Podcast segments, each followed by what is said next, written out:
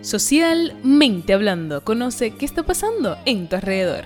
10 minutos de buena conversación junto a Vitali López. Y sin más preámbulos, empezamos con uno de los temas que más hoy toca nuestras puertas. Diciembre del 2020. A tan solo días de que este año acabe.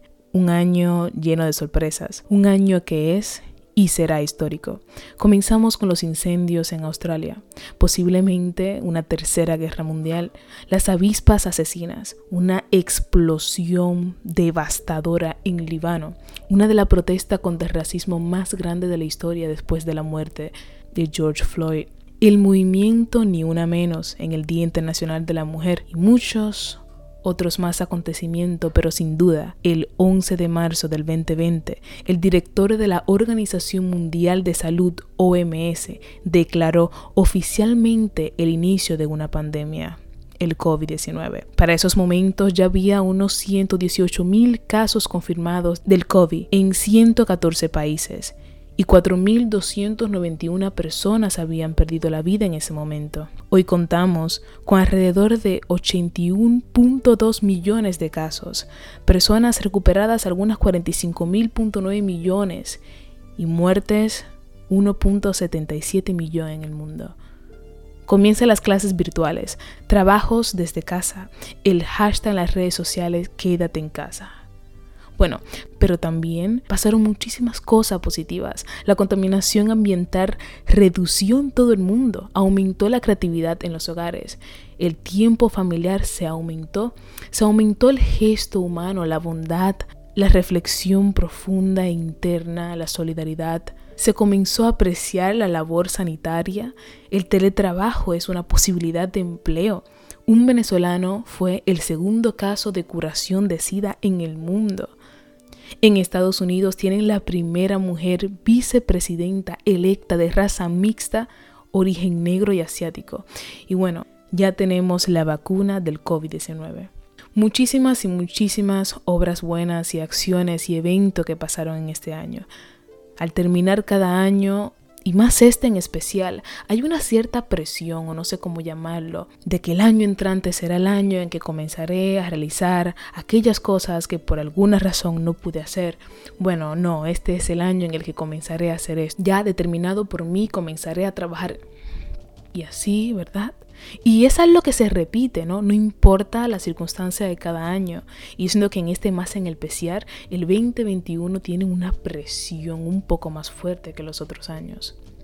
Y cuando estas cosas no suceden, estos planes, estos propósitos, hay un cierto desencanto con nuestro entorno, que lo llenamos de malos hábitos y malos ratos y momentos indeseables en nuestra vida. Pero Cuidado con las metas farsas, aquellas que cumplen un ideal de una persona que tal vez no eres. Cuidado con el querer hacer, querer cumplir o simplemente seguir a la manada y no estar conectados verdaderamente con lo que deseamos de corazón. Creo que cuando digo conectado me refiero a una conexión entre esa persona y esa alma, en ese corazón y la razón Trato de llegar a balancear esos dos debates internos del ser humano, aquel razonamiento y aquel sentir que nos va dirigiendo durante toda nuestra vida. No estoy en desacuerdo en escribir las metas, al contrario, creo que es uno de los ejercicios más saludables que puede existir porque te hace enfocarte. Creo que el gesto de escribir te hace como eh, materializar tus pensamientos, materializar tu pensamiento en el sentido de palabras, no en escribirlo en un papel y de cierta forma se hace un poco real, ¿no? Un poquito más cerca de la realidad y no está tan solo en tu cabeza. Cuando escribimos o nos proponemos meta con una falsedad o una falta de honestidad nos hace sentir vacíos o sin propósito, como dicen. Bueno, para mí en lo personal, eso tiene que ver mucho cómo la persona se relaciona con sí misma, cómo la persona se habla a sí misma. Yo creo que estoy bien curioso y hago como una anécdota con esto. Tenemos que estar conscientes cómo nos hablamos a nosotros mismos. Yo creo que es algo que no lo vemos. Es como tomamos en consideración mucho de cómo hablamos a la persona, cómo me presento, eh, cómo debería decirle esto, pero tú cómo te hablas tú cómo te tratas como persona. Y a esto me refiero a los pensamientos que llevas interno contigo mismo y las conversaciones que llevas contigo mismo.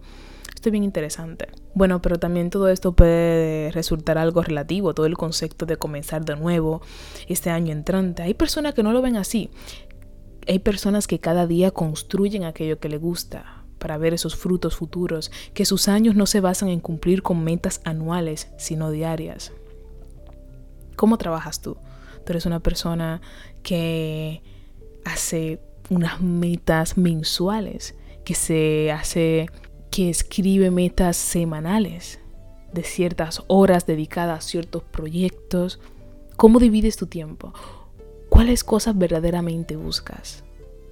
¿Te has puesto a pensar cómo construyes o cuál es el camino a seguir para cumplir con aquello que deseas? ¿Cuáles hábitos están no siendo beneficioso para aquello que quieres conseguir? Todo tiene su tiempo debajo del sol. No te desesperes. Es difícil tener una mente serena cuando a nuestro alrededor se vive con rapidez. Cuidado con mentirte a ti mismo. Estas cosas me las digo a mí también. A veces cuando no logramos lo que queremos a la primera nos sentimos mal. No queremos volver a intentarlo. Bueno, cuando tenemos un mal día en aquello que trabajamos, eso no define tus siguientes planes. Es tan solo un mal día, no, no toda tu vida. Creo que es un mes crucial para todos nosotros, el final del año 2020 y el inicio, ¿verdad? De toda un montón de especulaciones de cómo será, pero el factor o digamos que el, domina, el denominador común en todo eso eres tú como persona. No importa tal vez qué maravilloso sea un año, porque en realidad somos nosotros que hacemos maravilloso algo. No sé si me doy a entender. Digamos que sin nosotros no hay año. De cierta forma depende de nosotros cómo tomemos, cómo veamos las cosas, en dónde pongamos nuestra atención. Yo creo que es la clave. Yo creo que los acontecimientos históricos, uff, las demás cosas que seguirán pasando nunca van a parar. Todo terminará yendo hacia ti. ¿A qué decisiones vas a tomar? ¿Cómo te vas a mover? ¿Qué en realidad buscas? ¿Qué en realidad te da felicidad? En realidad te deseo lo mejor para este año entrante. Que sea un año que sea un año lleno de bendiciones y quiero agradecerte nuevamente por apoyar este proyecto y estar ahí escuchándome. Pero nada, espero que este podcast haya sembrado en ti la semilla de pararte y, y tomar esta rienda por este año entrante, que te haga pensar un poco, que te haga em, plantearte nuevas formas de organizar tu tiempo, tu día, tus metas y tus próximos proyectos. Me encantaría que compartas este contenido con alguna persona que, que veas que lo pueda apreciar. En realidad, nuevamente, gracias. Estoy sumamente agradecida por la pequeña familia que se ha creado con este tipo de contenido. Y a la misma vez me emociona saber que este es el último podcast del 2020. Y vamos a ver qué nos trae el 2021. Para mí ha sido más que un placer. Estuvo contigo, Vitali López.